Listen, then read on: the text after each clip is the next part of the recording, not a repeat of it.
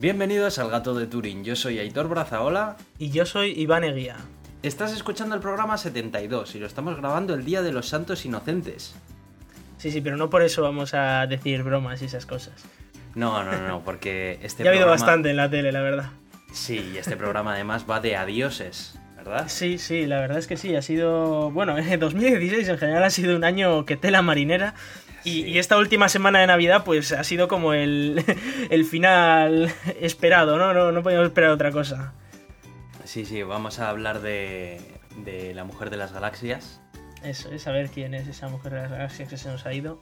Eso es. Y vamos a hablar también, como no, pues de noticias de Tesla que hay por ahí también. Sí, hay noticias de Tesla, por supuesto.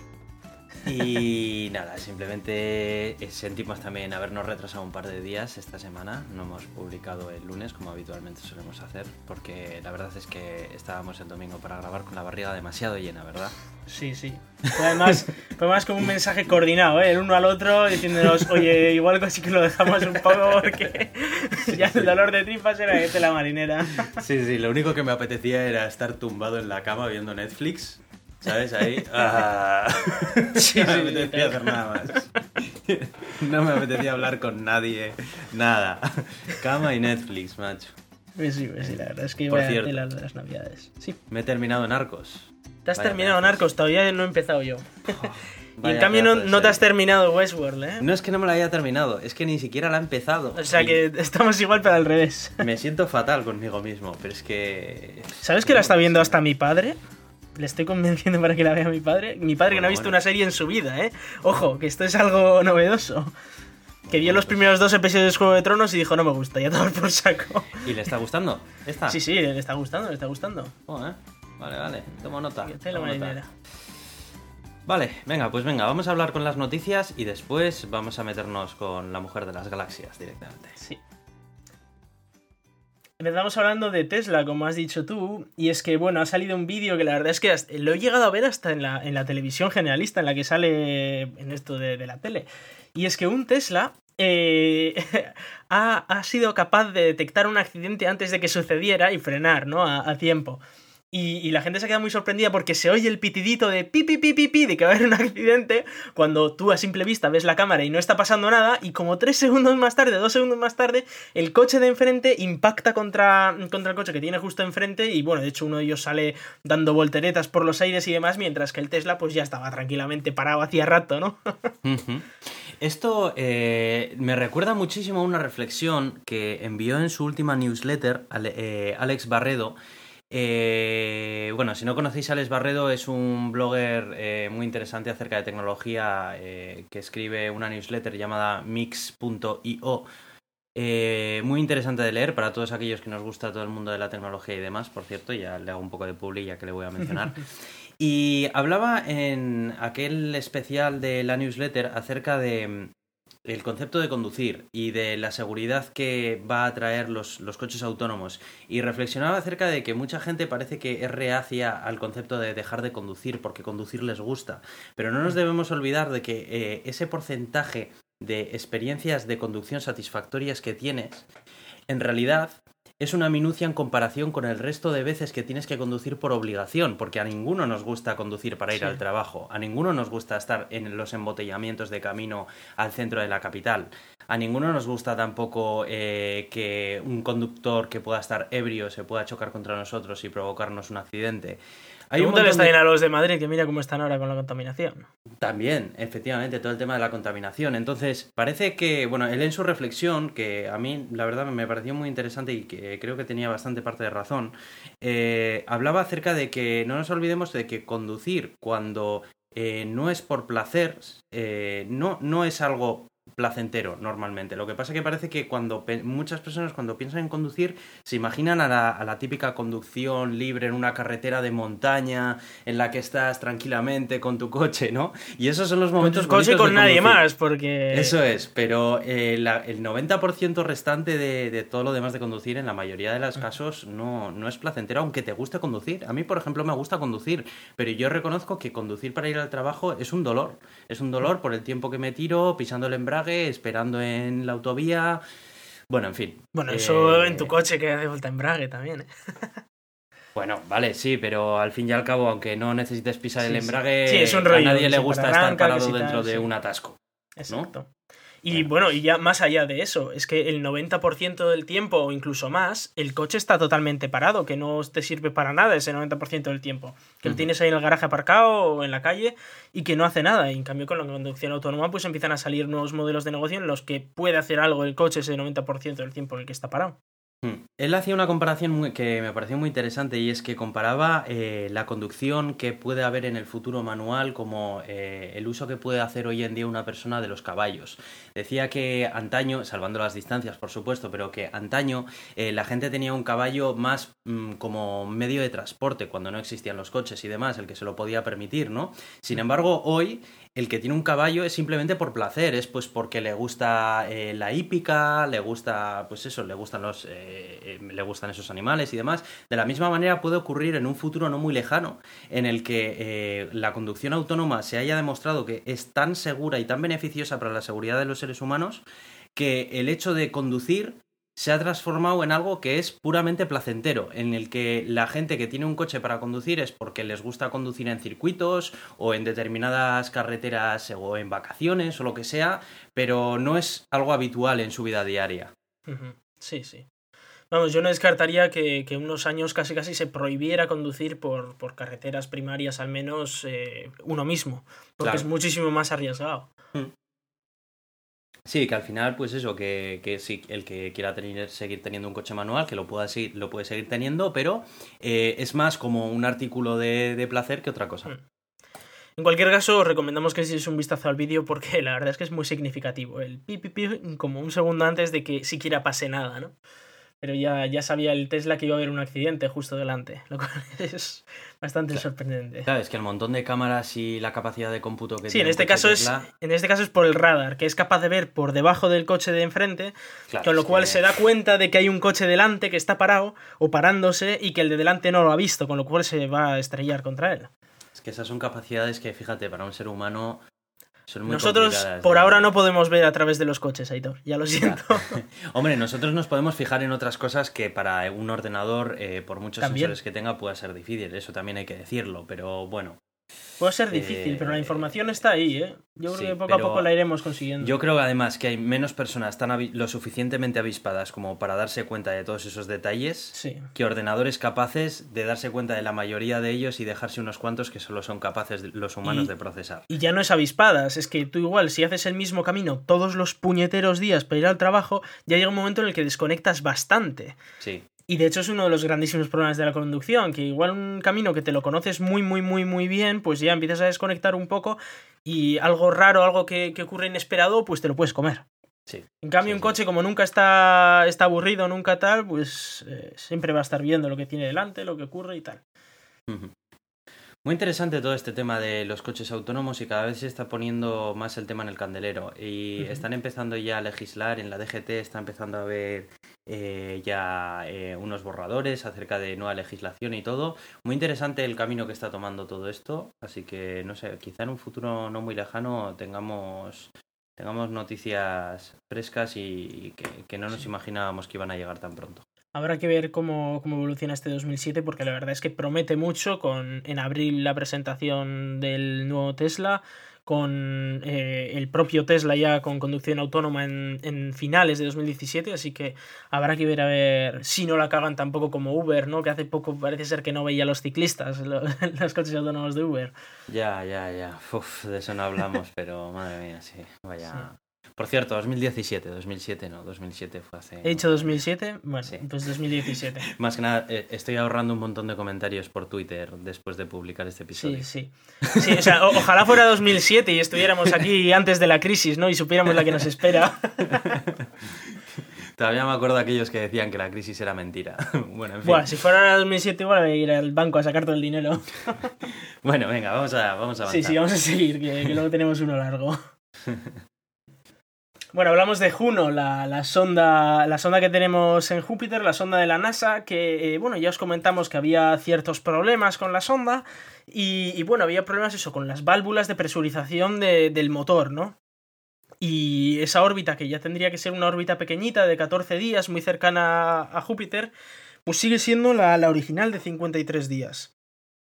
Y, y bueno, eh, una de las preguntas pues era, oye, ¿cuándo, ¿cuándo la van a reducir? ¿no? ¿Cuándo van a poner ya la órbita correcta? Y ha dicho el jefe que no tienen la más remota idea, que han intentado volverlo a arreglar, pero se les ha vuelto a fastidiar, o sea que parece que no. Para igual el problema es más grave de lo que, de lo que podría ser, o, de las opciones que existían, igual es la opción más grave, que es que ni siquiera van a poder volver a arrancar esos motores, ¿no? Y si no los pueden volver a arrancar, pues se va a quedar en esa órbita. No significa que no se pueda hacer ciencia, pero está muchísimo más limitado que de lo que, de lo que se pensó, ¿no? En, en un primer momento. Y, luego la otra es que, bueno, pues eh, aprovechando que eh, hace unos días pasaba muy cerquita de, de Júpiter, pues eh, sacó unas fotillos y tal, pero, pues como bien dice Daniel Marín, llueve sobre mojado y resulta que el, Instituto Gira, que es el que tiene que hacer el mapeo de las auroras boreales en Júpiter, que allí también tienen, las boreales y las australes, que ahí también las tienen, eh, pues de repente se reinició y se metió en modo seguro, así que a tomar por saco todo el experimento. Y eh, ya para la siguiente, lo que hicieron fue em, directamente desactivarlo, ¿eh? porque eso fue como unas 8 horas antes del sobrevuelo, o sea, imaginaros ahí el, este tiempo, así que lo desactivaron y se sacaron unas fotillos, que bueno, podéis ver las fotos que están bastante chulas, la verdad, es lo mejor que tenemos ahora mismo, teniendo en cuenta que la mitad de los instrumentos están fallando. Pero eh, las fotos son muy chulas y eso, que, parece que ahora están esperando una actualización de software, porque parece ser está relacionado el problema con el software. Esto me recuerda mucho a Windows, ¿eh? Como, ¿te acuerdas cuando empezaba? Se ha reiniciado en modo seguro y, no, y, no, y no se descargaba los drivers, los controladores de vídeo ni nada. Pero bueno, por lo menos tiene la cámara y tal. Qué faena. ¿Y, ¿Y, esto? ¿Y qué futuro tiene eh, eh, eh, estando en este estado? Bueno, en este estado pueden, estar, pueden observar las auroras cuando empieza a funcionar el espectrómetro. Eh, bueno, el, mapper este de, las auroras puede, en teoría, mm, pues sacar fotos, más fotos, claro. Y puede usar instrumentos en, las, en los momentos en los que pase muy cerca del planeta, que es cada 53 días. Claro, con la órbita pensada originalmente, eso era cada 14 días, con lo cual en el tiempo en el que ahora hace una observación, antes tenía pensado hacer tres. Lo cual, eh, pues la cantidad de datos es, muchísimo menor, ¿no? Además, existe otro problema añadido, y es que eh, las órbitas actuales pasan a través de todos los cinturones de radiación de Júpiter. Con lo cual, en cada vuelta se está comiendo toda la radiación, una y otra vez, una y otra vez, una y otra vez. Que va a hacer que dure muchísimo menos la misión porque se va a fastidiar todo bastante más rápido. Vaya. Joder, pues después del montón de pasta que cuesta mandar estos aparatos al pues espacio, sí, que luego les pase esto. También es cierto que tela para hacer que, se sincronicen todas esas órbitas y mandar un trasto tan lejos y que... Y que, todo funcione perfectamente y todo es muy complicado, la verdad. Sí, sí, sí. hay que reconocerle el mérito que tiene. Vamos. Y bueno, hablamos también de una situación bastante peligrosa, y es que parece ser que vamos a tener una lluvia de cometas. Y además dentro de prácticamente nada, en aproximadamente 1,5 millones de años. Lo cual, eh, bueno, para nosotros igual no, nos preocupa tanto, pero si existe humanidad. Has dicho millones de años. Sí, sí. Y también has dicho dentro de poco. Sí, sí. Bueno, es que astronómicamente no es tanto tiempo. Pero sí que es verdad que quizás ha sido un poco prematuro lo de decir que dentro de un millón y medio de años es dentro de poco. No lo sé, podría ser. Que se lo digan a los políticos de una legislatura a otra. Sí, bueno. Eso ya es.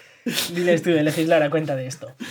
Resulta que hay una estrella, una estrella un poco más pequeña que el Sol, que se llama Gliese 710, y que va a pasar extraordinariamente cerca de eh, nuestro sistema solar dentro de 1,3 millones de años. Y eh, eso va a provocar que va a entrar casi con toda seguridad dentro de la nube de Oort, que es una nube que predijo Jan Oort hace ya mucho tiempo y que no está muy claro que exista, pero a ver, que nunca se ha descubierto o se ha, visto, pero parece ser que existe y es que alrededor de la estrella hay como un montón de cometas que están por ahí dando vueltas muy, muy, muy, muy, muy lejos y que nunca se acercan ni nada, es como pues rocas que hay en medio del espacio, ¿no? Y claro, lo que pasa es que todas esas pues al, entrar a una estrella en, el rango ese, dentro de esa nube, pues lo que va a provocar es que muchos de estos cometas salgan disparados para todas partes y algunos de ellos pues salgan disparados hacia el centro del sistema solar. ¿Y quién está en el centro del sistema solar? El Sol. Bueno, el Sol también, pero nosotros también. Estamos al ladito, al ladito del Sol. Casi no hay, casi no hay distancia entre nosotros y el Sol. Comparando con donde está la nube de Oort, claro. Entonces van a empezar a aparecer un montón de cometas y se habla que desde, efectivamente, desde dentro de un, un millón de años y medio aproximadamente hasta, bueno, por un periodo de unos 4 millones de años, vamos a tener un cometa al mes aproximadamente. O sea, que tela marinera. Pero, ¿de qué, ¿de qué tipo de cometas hablamos? ¿Hablamos de cometas tochos de los que pueden probar- provocar un cataclismo en De la todo Tierra?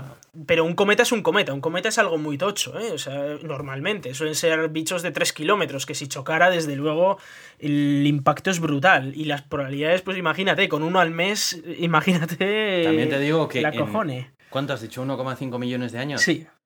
Si en ese tiempo no hemos desarrollado un sistema para protegernos de, de- de cualquier tipo de amenaza que nos pueda venir en forma de este O nos hemos mudado a otra zona. o nos es hemos cargado zona. el planeta, iba a Sí. decir yo. Una de dos. Sí, sea, no, no, una la verdad es dos- que sí. Una de esas dos cosas ha tenido que ocurrir. O la tercera, que no se me había ocurrido, pero como tú bien has dicho, o nos hemos pirado a otro planeta, que también puede ser. Porque nos hayamos cargado el mío, ojo, que una cosa puede llevar a la Sí, sí, otra. sí, claro, claro. Una cosa no- A ver, el nuestro ya está prácticamente condenado. Pues imagínate en 1,5 millones de años, ¿sabes? ¿Cómo puede Sí. estar esto? Puede Yo- ser, vamos. Yo casi descartaría que existieran personas para entonces, pero bueno, nunca se sabe, ¿no? Bueno, está bien, está bien saberlo para ir sacando el paraguas. Pues sí, pues sí. Para ver anticometas. El caso es que, bueno, como, como curiosidad, esta estrella, Gliese 710, en su momento de máximo acercamiento, se eh, tendrá una, mm, un brillo parecido al de Marte, al que alcanza Marte cuando está muy cerca de, de la Tierra, pero mucho menor al que tiene Venus, que por cierto estos días lo podéis ver al atardecer, por don- pues un poco más arriba de donde se mete el sol. Así que os recomiendo echar un vistazo. Oye, además me he bajado una app muy buena para el móvil con la que mediante realidad aumentada te salen los dibujos de todas las de todas las constelaciones y cuerpos celestes. La verdad que está, está muy chula. Sí, estaba, estaba de descuento, así que mira, lo voy a probar con, con Venus, hombre. Se ve clarísimamente porque es un punto súper, súper, súper brillante. Poco después de que se meta el sol, lo, lo tienes ahí bien alto. Pues se ve ya- perfectamente. Ya le voy a probar. Bueno, y hablamos de, de la princesa Leia, tío, que vaya 2016. Sí, Madre sí. mía, se nos ha ido Carrie Fisher, eh, actriz que encarnaba a el personaje de la princesa Leia en la saga Star Wars. Eh, un personaje que mm, la verdad es que ma- marcó un antes y un después en lo que eran las mujeres en el cine, eh, ya que su personaje encarnaba pues a una heroína al fin y al cabo, no era la típica, eh, la típic- el típico personaje que necesitaba que un hombre la protegiese. Por aquella época, cuando lanzaron Star Wars, pues era algo que no era muy común. Y fue también un símbolo único. Tampoco, tampoco lo es hoy en día, ojo, eh, lo de Bueno, pero ya no. una heroína. Bueno, pero no. A mí no me parece que sea raro hoy en día. Hoy en día no te sorprendes ir a ver al cine y que, y que sea una heroína. Por ejemplo, lo primero que me viene a la cabeza, la saga Resident Evil, la protagonista principal es una heroína. Y realmente que se, se casca ya medio mundo de zombies durante no sé cuántas películas llevan ya. Y no es algo que a la, a la gente le traiga de cabeza. Pero por aquel entonces yo creo que sí. Yo creo que por aquel entonces era, era otro rollo. Y bueno, la verdad es que también siempre ha sido una persona muy, muy interesante en las entrevistas que, que la han hecho en la prensa y demás. Esta tarde estaba viendo una, una entrevista que la habían hecho en una televisión americana hace, hace no mucho. Eh, tenía 60 años, la verdad que era relativamente joven eh, la edad a la, que, a la que ha muerto. Bueno, no lo hemos dicho todavía, pero ha fallecido de, de un paro cardíaco en un vuelo eh, de vuelta desde Londres a Los Ángeles. Sí, como muchos sabréis, porque salió en todas las televisiones hasta unos días crítica en, en la unidad de cuidados intensivos hasta que ya ha muerto. Eh, como anécdota, eh, contar un poco así por encima cómo, cómo respondía a ciertas preguntas para, para ver lo locuaz que era, ¿no? Y es que en esta entrevista que mencionaba antes, la, la entrevistadora pues le preguntaba a ver que estaba, esta- la notaba más delgada en la última película de Star Wars, el episodio 7. Recordemos que hace un cameo en, en la película, ¿no? Y, la entrevistadora le dice, oye, te, te vimos más delgada y tal, ¿por qué puede ser, no? Y la mira Carrie Fisher se empieza a reír y, le dice, no, no es por nada, pero es que no me deberías de estar preguntando, este tipo de preguntas son estúpidas. De hecho, veo que tú eres bastante delgada. ¿Por qué no hablamos acerca de por qué eres tan delgada? ¿Haces algún tipo de ejercicio? Entonces, claro, ya la entrevistadora como que eh, se ruboriza, ¿no? Porque le, le, devuelven el disparo, ¿sabes? Sí, sí. Dice, bueno, ¿y qué tipo de deporte haces? ¿Haces deporte a menudo? Y la entrevistadora le dice, sí, sí, no, bueno, suelo hacer deporte y tal. ¿Y, ¿y por qué haces deporte? ¿Te gusta hacer deporte? ¿No te aburre hacer deporte?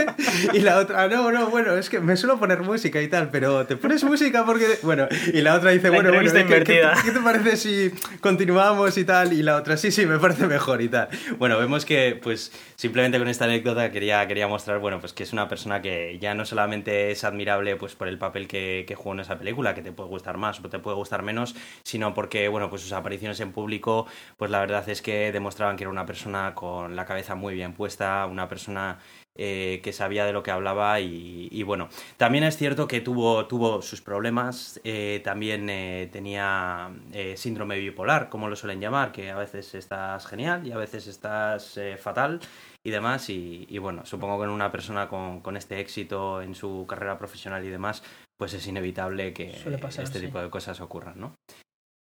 Y, y, nada más, simplemente despedirnos de ella. Iván, no sé si quieres añadir algo no, no, me ha parecido muy bien el resumen que has hecho. Y, y, bueno, pues descanse en paz. Y ahora damos paso a... Ahora damos paso a, a otra mujer de las galaxias, que es la que, de hecho, eh, con la que hemos titulado este podcast, ¿no? Vera, ¿y por qué lo de Vera? Porque Vera Rubin, una astrónoma, que ahora mismo vamos a contar su vida, eh, también ha fallecido, falleció el, el día de Navidad, el 25 de diciembre, manda narices también. Y eh, os dejamos eh, el artículo que vamos a intentar resumir aquí un poquito de, de Laura Morrón, eh, en el que os recomiendo a tope que os lo leáis, porque aunque lo vamos a resumir, pues no se puede contar todo lo que está en ese artículo, que, que son dos partes además. ¿no? Un, un, inciso, un pequeño inciso sí, sí. antes de que continúes. Acabo de escribir en Google famosos y lo primero sí. que me ha autocompletado Google ha sido muertos 2016. sí, sí, es que ha sido de la marinera. Escribid Sí, bueno, depende también de cada, de cada uno. ¿eh? A no todo el mundo le va, le va a autocompletar lo mismo, pero sí. Uh -huh. Es verdad que sí. George Michael también fallecía esta semana. Sí. Es que tela, tela marinera.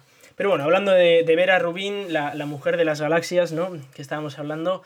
Y, y bueno, vamos a contar un poquito quién, quién es Vera Copper eh, Rubin, ¿no? Nació en 1928 en Filadelfia. Es astrónoma, bueno, era astrónoma, como hemos comentado y eh, venía de una familia de, de, un inmigrante lituano que eh, era ingeniero electrónico y una madre que era estadounidense y que pues no tenía información universitaria.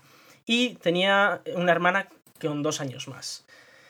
Eh, bueno, veis que las fechas en las que nació pues no eran precisamente buenas en Estados Unidos. 1928, pues toda la crisis y todo el rollo, ¿no? Así que bueno, eh, aquí la, la, gracia es que les iba bien a la familia, ¿no? Pero su padre estaba aburrido en el trabajo, bastante aburrido, y, y porque no se sentía realizado. Y dejó el trabajo en 1933, cuando la, la pobre Vera solo tenía 5 años. Y claro, pues en toda la crisis y todo el rollo se quedaron casi sin pasta y se tuvieron que ir a la casa de los abuelos. Pero lo dejó por su propia voluntad. Lo dejó por su propia voluntad, sí, sí, sí. Porque aún decía no que no. Nada. Aún no teniendo nada, porque decía que no se sentía realizado, que, que sin más, que, que no era lo que le molaba. Uh -huh. Y lo dejó, con todo el riesgo de, de, habiendo tenido dos hijas, una con siete años, la otra con cinco, y teniendo la, la, gran, la gran depresión apenas cinco años atrás, ¿no? Estaban en una situación terrible. Pero aún así el tío dijo que no aguantaba ya más a su jefe, básicamente, y se largó. Y eso, y se pusieron a vivir con los abuelos. Y por suerte, eh, cinco años más tarde, fijaros, estos son cinco años ya de, de, una vida pues un poco durilla, ¿no? Tal con los abuelos, pues como mucha gente está viviendo en España hoy en día. Eh, al final consiguió un trabajo en la administración pública, pero en Washington DC. Así que desde Filadelfia se, se movieron a Washington. Esto es un recorrido que ya hicimos en verano, ¿verdad, Hitor? Sí, señor. Desde, desde Filadelfia hasta Washington.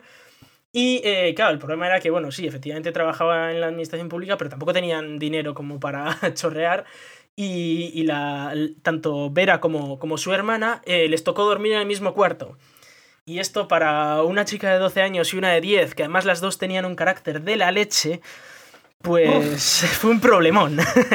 Así que lo que, claro, lo que decidieron las dos fue hacer una, una, línea imaginaria en el suelo y dijeron, tú de aquí no pasas y yo de aquí no paso. Entonces, eh, claro, dividieron el cuarto lo que, lo que fue en dos. En un lado estaba la cama de, la hermana de Vera y en la otra su, su, propia cama. Y casualmente le tocó a, a Vera una cama en, en el que tenía un ventanal enorme, al lado de un ventanal. Entonces, pues a las noches, si no podía dormir y tal, pues se tiraba la noche viendo a las estrellas, porque hay que recordar que en esa época pues no había tanta contaminación lumínica como hoy en día, y mirabas por la ventana y veías, veías estrellas. Y claro, el tema era que como su hermana pues efectivamente tenía mucho carácter, no quería despertarla, así que aunque le gustaba mucho la pintura, se dejaba lo de pintar las estrellas para el día siguiente para no despertarla, ¿no? Porque habría que encender la luz y tal. Y ahí lo acojonante es cómo lo hacía, y es que la tipa eh, se acordaba de cómo estaban las estrellas exactamente y al día siguiente las pintaba. No, no puedo creer. Sí, sí, sí, o sea, alucina el cómo era capaz de, acordarse de cómo estaban las estrellas y además, claro, era algo que le sorprendía mucho, el cómo las estrellas a lo largo de la noche, imagínate lo poco que dormía esta mujer. acordar y teniéndolo en la mente, la verdad es que lo tienes que notar mucho más que si... Claro, y, se daba cuenta de que, de que todas las estrellas giraban alrededor de un punto, ¿no? Que era la estrella polar, como, como todos sabemos, pero que todas iban girando, haciendo como una rotación, ¿no? Y, bueno, todo esto, pues como tampoco entendían mucho del tema, hay que recordar que esta chica tenía 10 años, ¿vale? O sea, no. Tampoco había estudiado mucho y, y, pues la chica pues, acabó en la, en la biblioteca, como, como todos los buenos astrónomos de, de su edad. Y empezó a aprender un montón de astronomía hasta que su padre pues, le, llevaba a los campos de Virginia y tal para, ver las estrellas, le ayudó a construir un telescopio de dos pulgadas, o sea, que imagínate, que, a ver, era un ingeniero, pero un ingeniero electrónico, que de ahí a, saber hacer un telescopio de la marinera, pues se tiene un telescopio de dos pulgadas entre los dos. Y eh, pues con ellos lo que, hace... Lo que era era un manitas. Sí, sí, un manitas. Y ella también, porque ya te digo que el, telescopio lo hicieron entre los dos, entre el padre y la chavala. y, bueno, eh, lo que empezó a hacer es ya empezar a sacar fotos. A sacar fotos, a hacer dibujos de, de las estrellas, etc. Ya con su telescopio, que ya es otra movida ya muy distinta.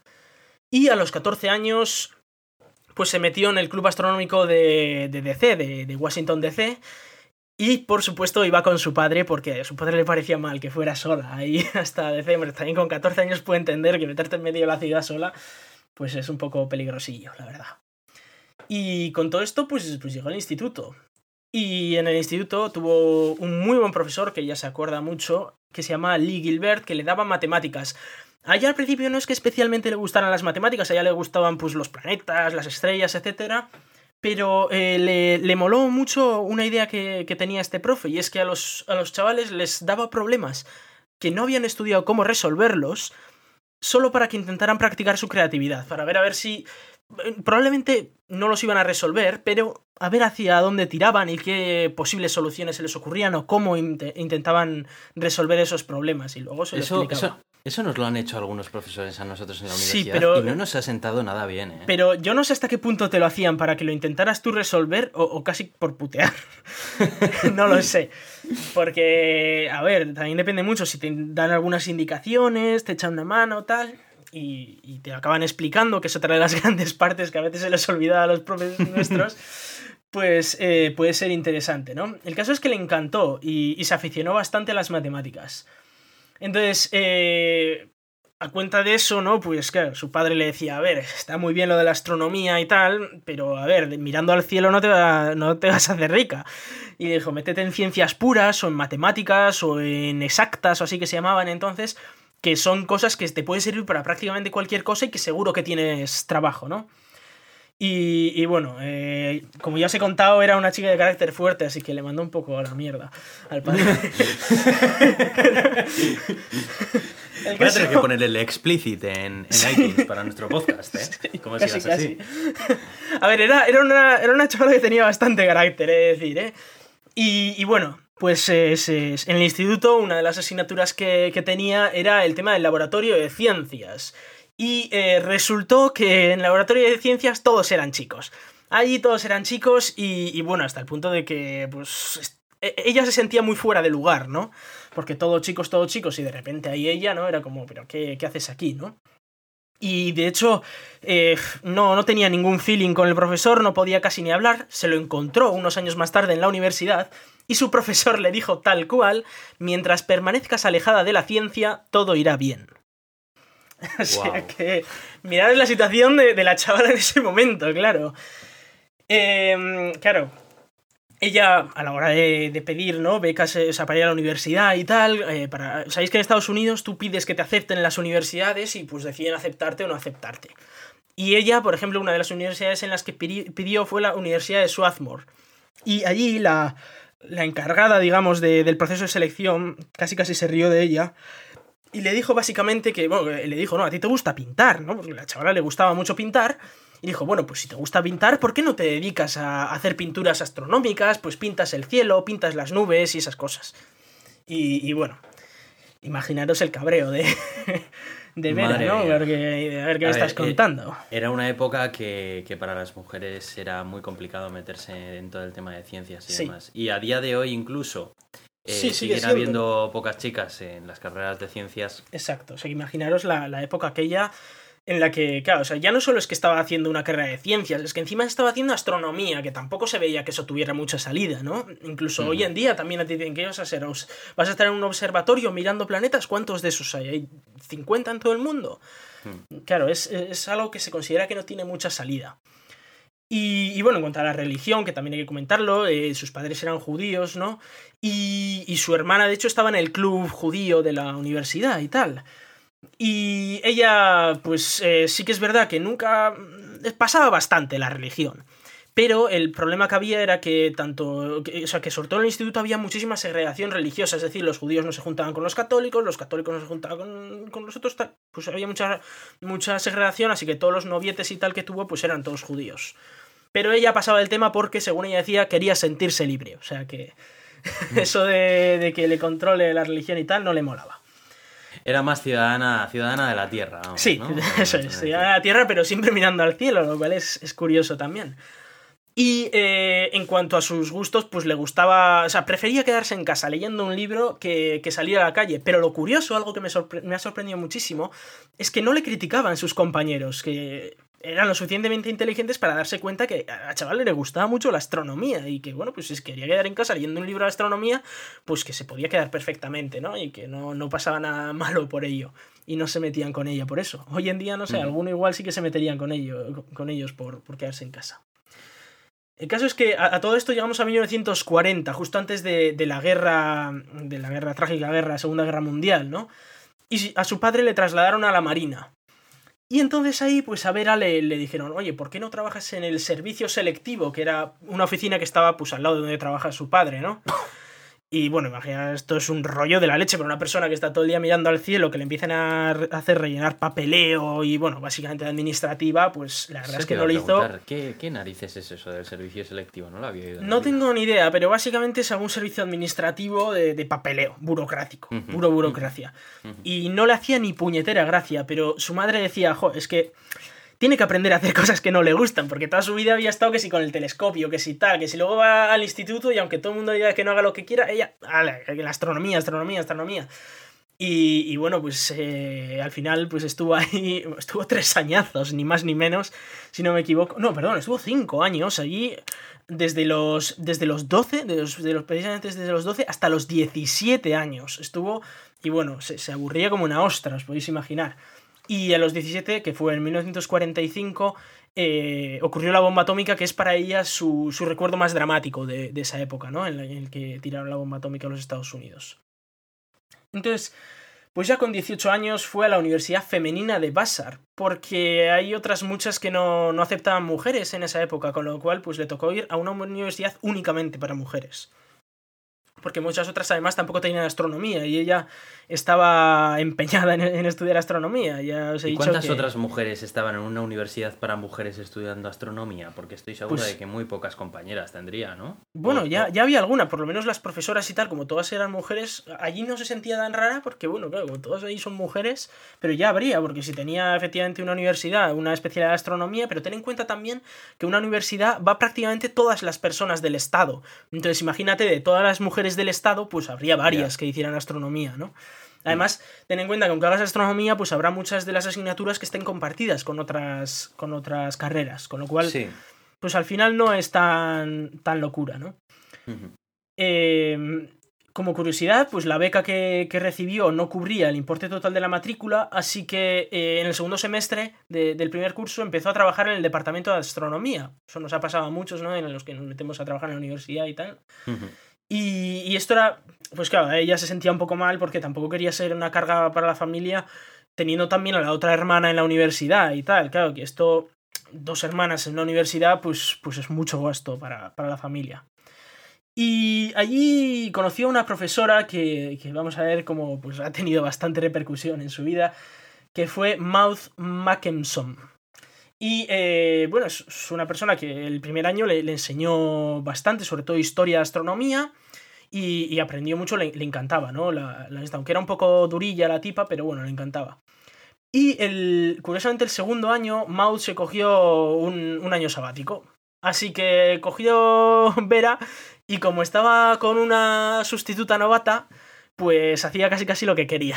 Entonces se cogió y cogió el, telescopio con un amigo y, se pusieron a sacar fotos día y noche todos los días.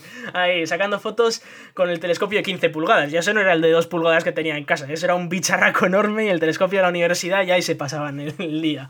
Los dos, claro. Y la imagino, yo me imagino a la, profesora sustituta diciendo, bueno, ¿y qué voy a hacer yo aquí, no?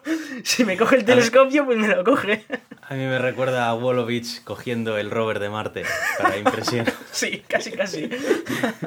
No, en este caso ya te digo que no era para, para impresionar a nadie. Lo que pasa es que su amigo era fotógrafo y, y, ella quería sacar fotos de las estrellas. Con lo cual, pues ale, vente tú para aquí y me vas a sacar fotos por el telescopio. Y ya está. Y, y bueno, eh, sí que es verdad que tenía varias amigas que estaban haciendo física. Como tú dices, pues igual en astronomía no había muchas chicas, pero eh, sí que había bastantes haciendo física. Y hacían unos seminarios anuales en los que pues a ella le gustaba ir pues para escuchar. Y de hecho, con 24 años, cuando tenía 24 años esa persona, que no sabes quién visitó ese seminario. ¿Carl Sagan? No, estamos muchísimo antes de Sagan, era Richard, Richard Feynman que con apenas 24 añitos ya estaba dando seminarios de física el tío. Que ese es, bueno, este ha sido uno de los grandísimos eh, físicos, ¿no? De, la historia moderna. Es el de los famosos eh, caminos de Feynman, en los que pues, las partículas siguen varios caminos a la vez, moviéndose de un punto a otro. Y además, eh, justo acaba de morir la mujer de Feynman. Fíjate, Feynman con 24 años y su mujer recién, recién habiéndose muerta, ¿no? Eh, hasta el punto de le daba tanta, tanto palo a Vera que ni se, ni se atrevió a hablarle. Madre mía. Y eh, ya con esto llegamos a 1947, en los que sus padres le presentaron a Bob Rubin. Podéis haceros una idea por el apellido de lo que pasó, ¿no? Eh, le, gustó. Hubo una característica de, Bob Rubin que le encantó a, Vera. Y, y, fue el hecho de que había tenido como profesor al mismísimo Richard Feynman. Con lo cual ya aquí se le juntaban dos mundos y era como, oh Dios mío, este chico me gusta, ¿no? Y eh, pues eh, Bob sí que es verdad que había, claro, toda esta gente con la guerra, habiendo tenido la guerra hacía nada, pues eh, no habían podido estudiar todo lo que hubieran querido, ¿no? Sobre todo los, los, hombres, porque las mujeres no tanto, pero los hombres no, han podido, no habían podido estudiar por la guerra. Y, uno de ellos era Bob, que estaba ahora estudiando a tope algunas cosas, pues para conseguir un currículum mínimo de, física y química, pero no como para ser un grande en la materia, ¿no? Y, bueno, pues eh, empezaron a salir y tal, y, en noviembre del mismo año ya avisaron a sus padres que querían casarse. O sea que, bueno, los padres encantados, les presentamos tal, y se casan, pues oye, mira, mm. estupendo. Y, bueno, eh, como curiosidad, eh, para, al graduarse de la carrera, la, profesora que le hizo el examen de, fin de carrera fue la propia Mouth, ¿no? Mouth Mackepson, que hemos dicho que, era la, profesora que tuvo en primero. Y em, bueno, ocurrió algo curioso, y es que eh, Vera se dio cuenta de que los enunciados del examen estaban mal. y, fue, te imagínate, examen de fin de carrera, ¿vale? y tú vas al profesor y le dices, no, es que me has hecho mal el examen. Bueno, bueno, bueno, bueno. Eso puede acabar mal. Claro, y de hecho hubo muchísima tensión ahí, o sea, estuvo a punto de suspenderle la carrera y de todo, pero al final eh, Vera le, hizo ver que efectivamente estaban mal los enunciados, así que no tuvo más pelotas que, que graduarla, que aprobarle, que aprobarle. Pero la verdad es que bastante picada la, la- Eso es un triple. Sí, Tienes sí. que ser muy, muy bueno sí, muy bueno, sí, sí. para tenerlo tan claro como para decirlo. Porque dices, aquí me estoy tirando un triple que como lo falle. Sí, sí, buah, no, no, estás olvidado. Como lo falles sea, ahí. Sí, sí, sí. Pero, en fin. pero bueno, el caso es que aprobó y he de decir que al final se hicieron amigas las dos, ¿eh? Pero Oye, sí que. y una cosa, claro, si ella estaba en lo cierto y ella estaba mal, claro, todo el resto de gente que pensaba que lo había hecho bien, en realidad habían suspendido todos. Lo que pasa es que eh, no sé hasta qué punto igual era de la, la única que se graduaba en ese momento, ¿eh? Entonces, claro, hay que tener en cuenta que, a ver, tampoco es que aquí. Y también en la universidad en Estados Unidos muchas veces te puedes coger un examen un mes concreto o después de unos meses, ¿no? Que hayas tenido tú para prepararte y tal. Entonces, yo creo que pueden coger exámenes casi individuales. Y bueno, efectivamente, pues eso, mucha tensión, pero finalmente se hicieron amigas después de unos años ya. Entonces, eh, pues claro, luego toca el máster, ¿no? Como, como nos ha pasado a, a todos. Y ella quería ir a Harvard, pero su, su pareja Bob eh, estaba en Cornell, estudiando en Cornell. Así que decidió ir a Cornell. A pesar de que en Cornell el departamento de astronomía pues, no estaba muy fino, ¿no? Y de hecho, eh, Donald Menzel, que era un astrónomo bastante importante de la época, que era de Harvard, era con quien ella había estado en contacto para, para ir a Harvard, eh, dijo, dijo esta frase, y es que este es el problema con las mujeres. Cada vez que tengo una realmente buena, lo deja para casarse. El machismo ahí ya era, era épico. Hombre, yo puedo entender que, que Vera quisiera estar también con su pareja. Y ella, es, es decir, que era muy optimista y que ella creía que el hecho de, de ir a, a Cornell no le iba a afectar tanto en la carrera, ¿no? Pero sí que es verdad que se está arriesgando muchísimo porque Harvard era una gran institución de astronomía y Cornell pues no la conocía nadie y tampoco es que tuviera una muy buena carrera de astronomía. Ya. Y de hecho, según llegó a, a Cornell, ¿no? A, a hacer el máster en astronomía, pues el, el tipo, el jefe del máster o lo que sea, que era William Shaw, le soltó que, que se buscara otra cosa porque en astronomía no había trabajo. O sea, te imagínate. La primera en la cara. Llegas allí y Sí. tal, y oye, hola, tal, soy Vera, la que viene aquí a estudiar astronomía. Ah, pues estudio otra cosa que no hay salida. Y yo, "Va, Uf. bueno. Pero eh, como luego ella misma aprendió, eh, no era algo personal y, y es que siempre el, el Shao este siempre estaba a la defensiva y tal y siempre se pensaba que todo el mundo le estaba cachondeando, siempre estaba como, bueno, como que todo está mal en el mundo, ¿no? Y bueno, al final ella consiguió aprender a aguantarle. Y luego le pasa algo muy curioso, y es que se le solapaban eh, asignaturas de física, en concreto dinámica clásica, con las de astronomía. Y, y habló con Feynman, que ya pues imagino que a cuenta de que de que su marido y tal, pues tenía confianza con, con él y tal, y le dijo, joder, mira lo que me pasa, ¿no? Y en cuanto Feynman se enteró, y dijo, mira, no te preocupes, tú métete en mi clase, la de electrodinámica cuántica, que debe ser de segundo, de física, que no pasa nada, que ya, ya haremos, ¿no? Y claro, una persona que no tiene formación en física, le metes en una carrera de segundo tal de física muy avanzada, con ni más ni menos que Richard Feynman, lo flipa. Eh, de hecho, e- ella misma decía que era muy drástico y muy difícil. Lo que pasa es que Richard Feynman es, era tan buen profesor que consiguió que se pusiera al día con el resto de los compañeros y que, y que se sacara la, la asignatura como una más. O sea que, bueno, ahí por supuesto, eh, muchísimo por las dos partes, porque para Vera tuvo que ser dificilísimo ponerse al día de todos sus compañeros que, de física que estaban más avanzados, pero para Feynman también, el, el- alguien nuevo que no está metido en temas de física, enseñarle directamente un curso de segundo, pues le, le parecería bastante, bastante complicado. Entonces, eh, su, su tesis del máster la sacó en 1950. Y eh, fue una tesis con muchísima controversia. Porque eh, planteaba. mm, Planteaba algo que era bastante sorprendente. Y era que el universo giraba sobre un eje. Es decir, que todas las galaxias del universo estaban girando. ¿No? Eh, pero no, no respecto a sí mismas, que eso ya se sabía. Sino que existía un eje en el universo en el que todas las galaxias daban vueltas alrededor de ese eje. Eh, era una, una idea que había sido propuesta por George Gamow, pero que solo él creía en esa idea. De hecho, él mismo dijo en su día, esto me parece que es una idea aquí, una paja mental mía, que no tiene ningún sentido. Pero ella se, se encargó de, de revisar 108 galaxias ella sola, y parece que algún dato podía confirmar eso. Lo que pasa es que no era concluyente. O sea que fíjate el tema. Y, bueno, eh, Shaun, que era este que, decía eh, que, no había trabajado en astronomía, le dijo que, que, había algún dato que lo confirmaba, pero porque había sido un trabajo muy descuidado. Dijo, pero bueno, aún así, se ofreció a presentarlo él mismo en la American Astronomical Society en diciembre de ese mismo año, en diciembre de 1950, ¿no? Y le dijo, mira, yo me, comprometo a, si quieres, pues eso, te lo presento, ¿no? Porque además Vera no era miembro de esa, de esa sociedad astronómica y además su, hijo, el hijo de Vera, eh, eh, estaba previsto que naciera sobre esa época aproximadamente. ¿eh? De hecho, la, previsión estaba que iban a nacer en octubre, con lo cual en diciembre ir a un congreso astronómico y tal, pues era muy complicado. Y, el bueno de Sean pues se ofreció a ayudarle. Te puedes imaginar lo que dijo Vera, ¿no? Que Nanai. Efectivamente. Dijo, aquí esto lo presento yo como sea, con hijo sin hijo, como sea, lo presento. Y, le mandó un poco otra vez a la mierda al, amigo Shaun. Y, bueno, resulta que eh, en lugar de nacer en octubre, su hijo, que se llamó David, nació el 28 de noviembre, o sea, con un, mes y pico tarde.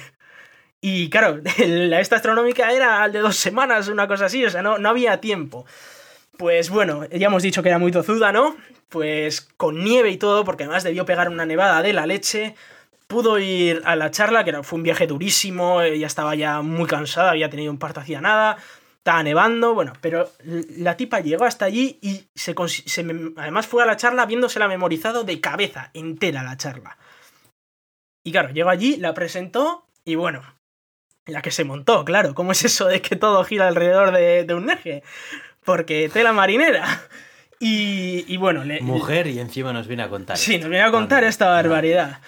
Y, bueno, eh, hubo muchísimas, muchísimas críticas hasta que una persona que no sé si te sonará, Aitor, Martin Schwarzschild, ¿te suena?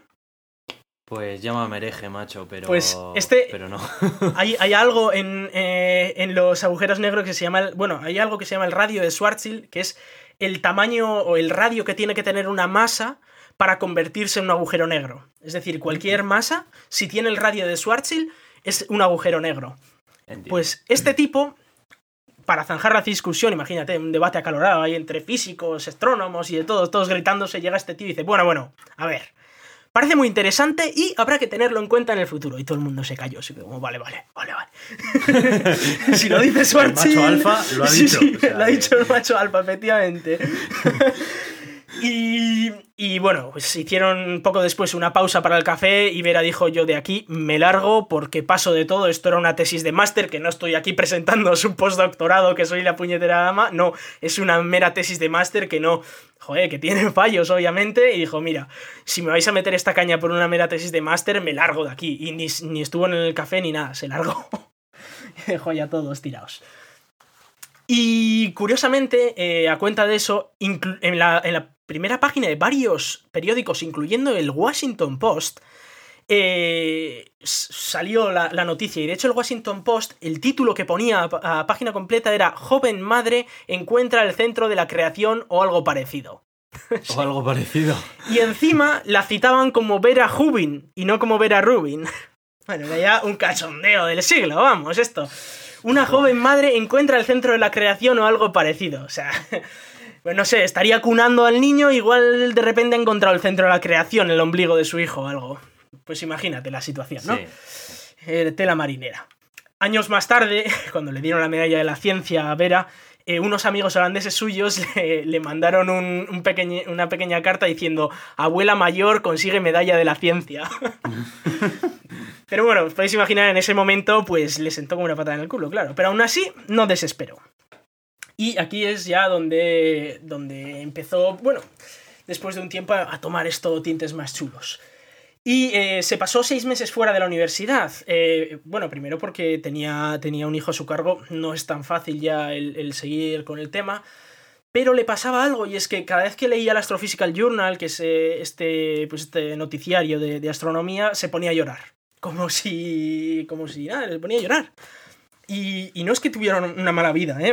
Estaba viviendo con la persona que quería, había hecho lo que había estudiado lo que había querido y bueno, pues tenía sus, aficiones, etc. Pero es que ella quería más y no, no le valía con, esto.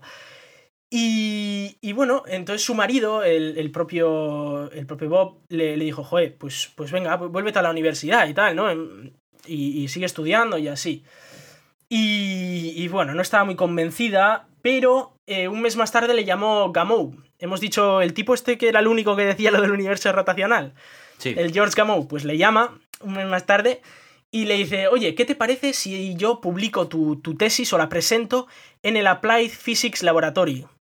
Y eh, claro, aquí ella ya no le pudo decir, no, no, vete a la mierda, yo lo presento yo, sino que eh, no podía porque solo podían los militares. Uh -huh. Era, era, una institución militar, con lo cual ella no podía. Eh, y, y, dijo, bueno, venga, pues, pues vale, no, no te voy a decir que no. Y aquí es donde ella, pues ya viendo, viendo que su, su tesis del máster pues, podía tener alguna repercusión, se metió a hacer el doctorado en el 51. Y ya estaba embarazada de su segundo hijo. O sea que estos no, no perdían el tiempo. No parar, vamos. Eso es no parar. Y eh, entró a la Universidad de Georgetown. Ella quería ir a Princeton, pero no aceptaron mujeres hasta 1975. O sea que en el 51 ni se les ocurría, vamos, admitir una mujer. Uh -huh. Entonces, eh, el, el, problema que tenía era que las clases de, de, la universidad eran muy caras. Eran gran parte de, del dinero que cobraba su, su marido, ¿no? Entonces, claro, no pidió una beca. ¿Y sabes por qué, por qué se la denegaron? Mm. Es, no. eh, la excusa que le dieron es bastante curiosa. Le dijeron básicamente que eh, ya que vas a acabar eh, igualmente el doctorado, te demos la ayuda o no, porque tienes muchísimo ímpetu, pues no te la damos.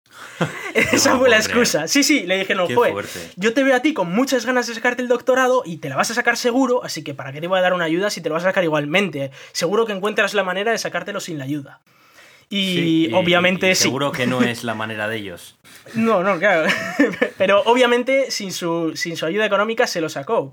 Pero por sus huevos que se lo sacó, vamos, ver a, ver a, ver a Rubin ya. Y eh, claro, para hacer ahí un poco. Eh, eh, para poder hacerlo todo, lo que hacían era. Porque encima le pusieron las clases por la tarde, para tocar las narices, así que no podía estar con los niños, porque los niños irían a clase o lo que sea, o a la guardería, y luego a la tarde, pues nada, a la tarde no podía. Así que hicieron un, un plan maquiavélico y era que Bob cogía a la madre de, de Vera a la tarde, se la traía a casa, la dejaba con los niños, se cogía a Vera, se la llevaba a la universidad, Vera estudiaba en la universidad mientras Bob pues eh, hacía sus rollos, trabajaba y tal en, en la biblioteca y luego la, la, volvía a traer para casa y se volvía a llevar a la madre, a, a, a la abuela de los chavales, a su, a su casa. O sea que imagínate el, el panorama. Joder.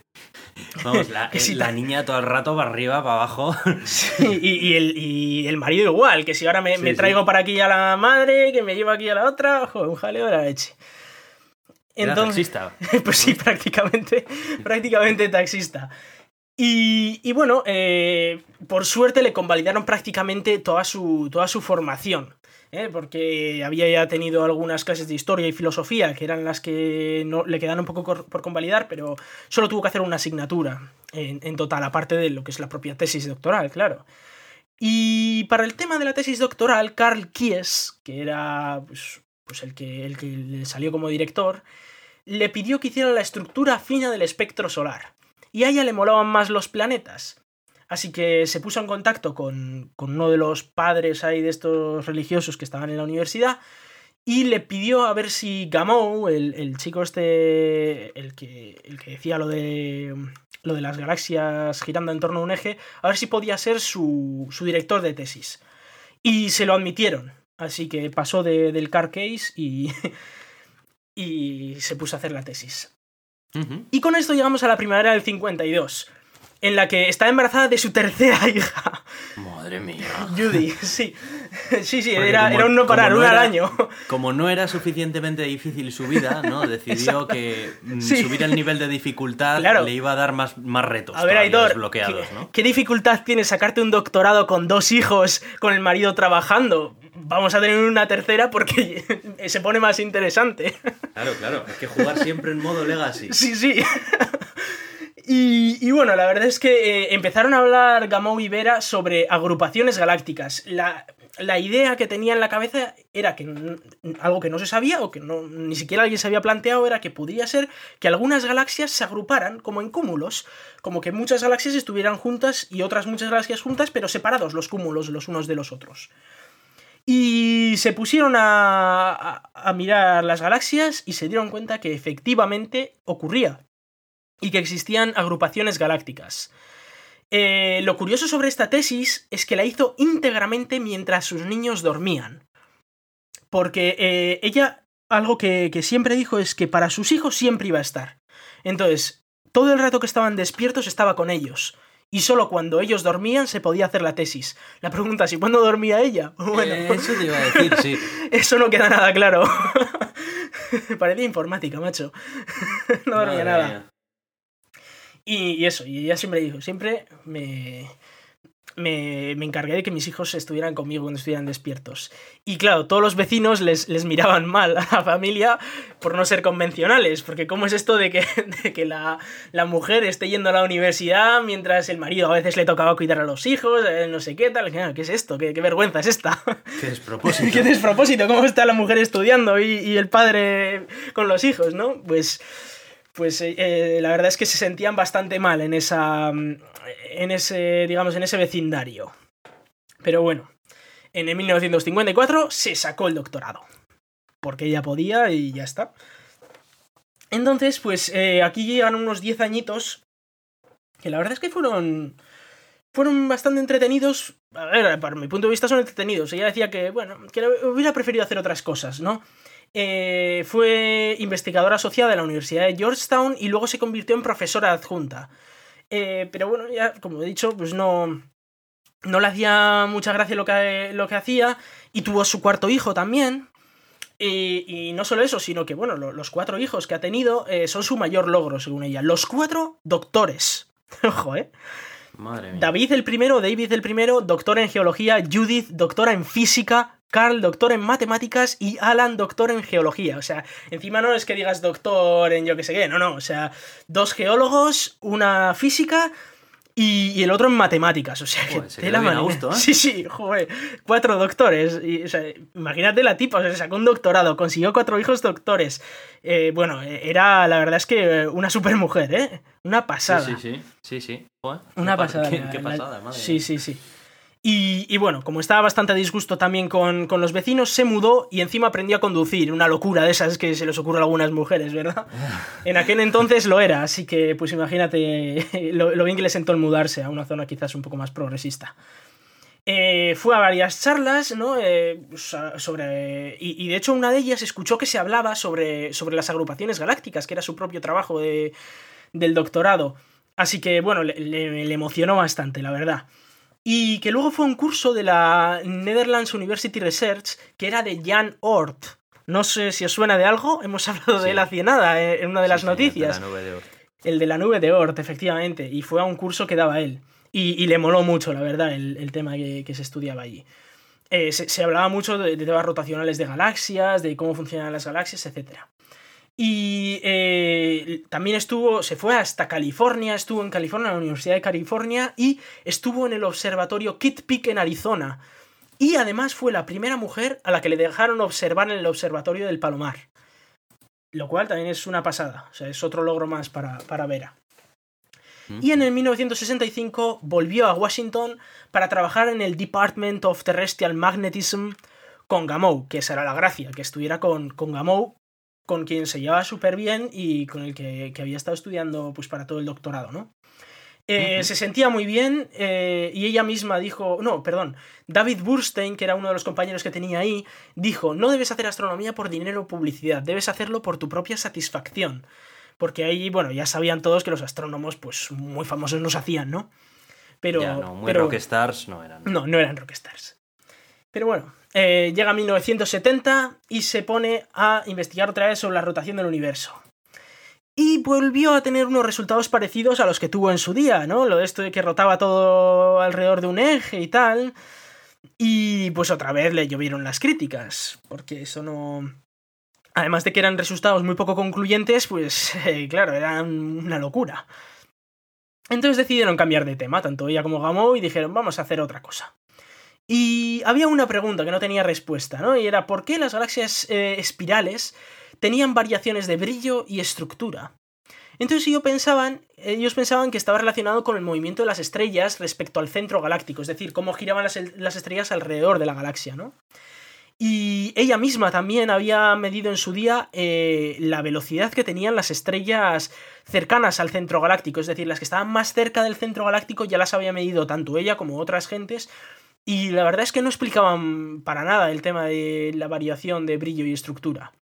Entonces, eh, como a Vera no le hacía ya mucha gracia el tema, porque, porque ya lo había hecho, dijo, ¿para qué vamos a estudiar las del centro si podemos estudiar las de fuera, que nadie lo ha hecho, ¿no? Y con otro investigador, Ford, se puso a estudiar las velocidades de las estrellas más alejadas de las galaxias. Y empezaron con Andrómeda, que es pues, la galaxia más grande, la, más fácil de, ver, digamos. Y eh, aquí es donde se empezaron a ver algo raro. Eh, usando el efecto Doppler, que lo que ocurre es que con las cosas que se acercan se ven como azuladas y las que se alejan se ven como enrojecidas, se empezaron, a calcular las velocidades tanto de las galaxias, tanto de las estrellas del centro de la galaxia Andrómeda como las externas. Y claro, la, gravedad lo que nos dice es que si algo está más cerca del, foco gravitatorio, va a ir más rápido que lo que está más lejos. Y es inversamente proporcional al cuadrado de la distancia. Lo que quiere decir es que por cada. Si multiplicas por 2 la, distancia al centro de, de, la galaxia, la velocidad se tendría que reducir por 4. ¿Vale? Por eso, por ejemplo, Júpiter va muchísimo más lento que la Tierra y Mercurio va muchísimo más rápido en nuestro sistema solar. Y ahí va la leche. Resulta que no. Que van más rápido o, a la misma velocidad las estrellas que están fuera de la galaxia, en la parte más lejana, que las del centro. dijeron, bueno, esto tiene que ser algo rarísimo de Andrómeda. Y entonces midieron 60 galaxias más.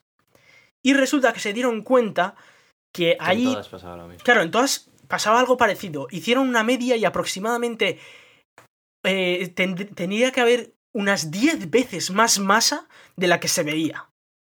Y como no se veía, pues ella le llamó materia oscura. A todos nos empieza a sonar esto, ¿no? Tela marinera. Sí, ya empieza a ser términos más. Sí, ya términos y ya un poquito, pues, para acabar, ¿no? Em, bueno, ella nunca ha dicho que ha descubierto la materia oscura, ella ha dicho que ha encontrado un comportamiento de las galaxias que hasta ahora solo se puede explicar con la materia oscura. Pero es verdad que hay, eh, bueno, ella misma hizo desde entonces, ¿no? Ha estado estudiando más de 200 galaxias y aproximadamente el 90% de la materia existente es materia oscura. El modelo estándar no tiene ninguna partícula que sea esta, eh, esta materia oscura, con lo cual eh, se proponían en supersimetría, si, si, tenemos las teorías de supersimetría, se proponía una partícula que se llamaba WIMP, y luego se decía, pues igual es que las ecuaciones no están bien, ¿no? Y se, eh, se habla de la teoría MOND, que es Modified Newtonian Dynamics, es decir, pues cambiamos las teorías de, de Newton o la gravedad conforme, que es otra teoría también que cambiando las ecuaciones, pues se pueden llegar a resultados parecidos. De hecho, esta misma semana se, han, sabido noticias eh, de que hay una gravedad, un tipo, un tal Berlín de un holandés, que ha sacado unas teorías que eh, parecen predecir mejor que Mond las predicciones de precisamente de, Vera Rubin y que están eh, prácticamente a la misma altura que la materia oscura, ¿no? En cuanto a predicción. Con lo cual, ojo, que esta misma semana se están haciendo descubrimientos sobre lo que Vera Rubin descubrió.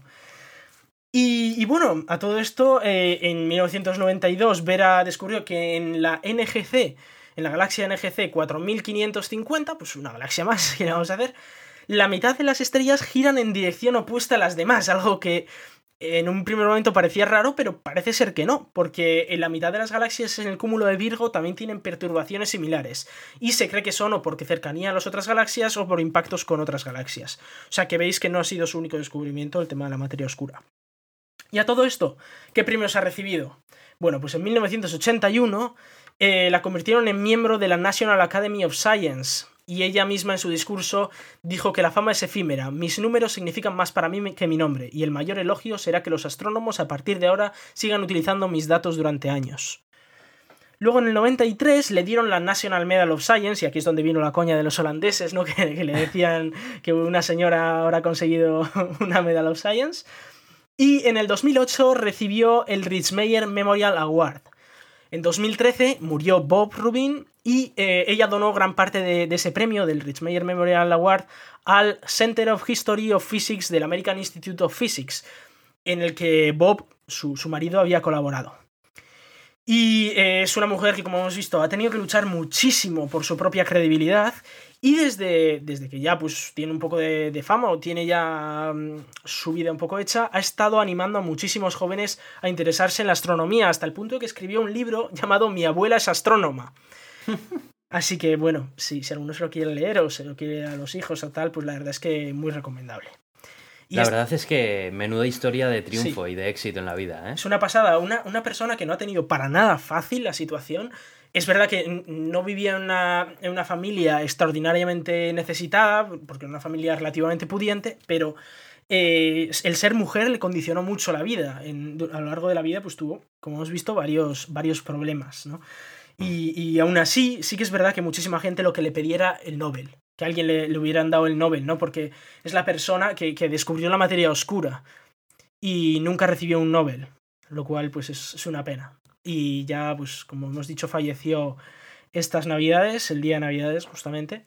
Así que bueno, se pierde una grandísima astrónoma y os recomiendo a todos y a todas que si tenéis hijos les, les contéis esta historia de, de, una persona que incluso en contraviento y marea ha conseguido lo que ella quería desde el principio y una y precisamente una vamos, una profesión que no es tan habitual entre mujeres como es la, científica o la astronómica en este caso. Y que a, a priori parece que no tiene salidas, ¿no? Pero que ya habéis visto que sin ningún problema se pueden encontrar salidas.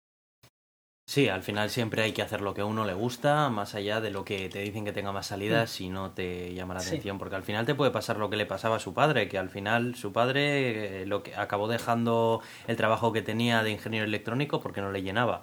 ¿Y de qué te sirve tener una ingeniería si luego más tarde resulta que dejas el trabajo porque no te mm. llena o lo que sea?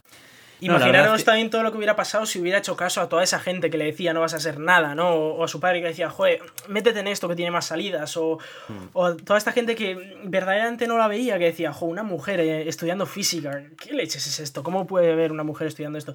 Y cómo a pesar de eso, ello, pues a ver, ella era una persona muy tozuda y, siguió todo lo que pudo hasta conseguir su sueño, que era ser astrónoma y además una de las grandes, de las más grandes de la historia.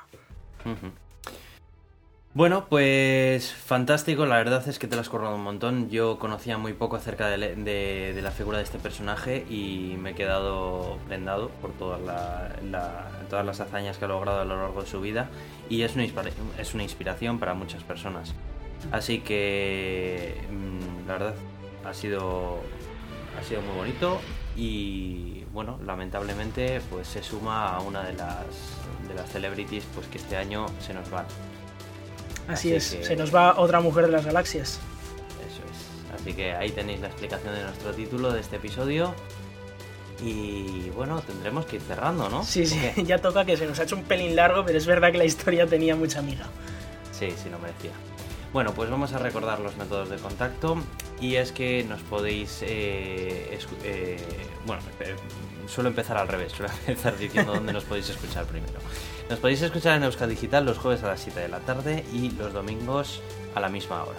En Radio Podcastellano cuando nosotros aparezcamos, ahí y más. Y nos podéis enviar también un correo electrónico al gato de gmail.com. También podéis mandarnos vuestros comentarios en arroba el gato de Turing y tenemos una página en Facebook y en iTunes y en ebooks. También nos podéis dejar ahí vuestras valoraciones y escucharnos.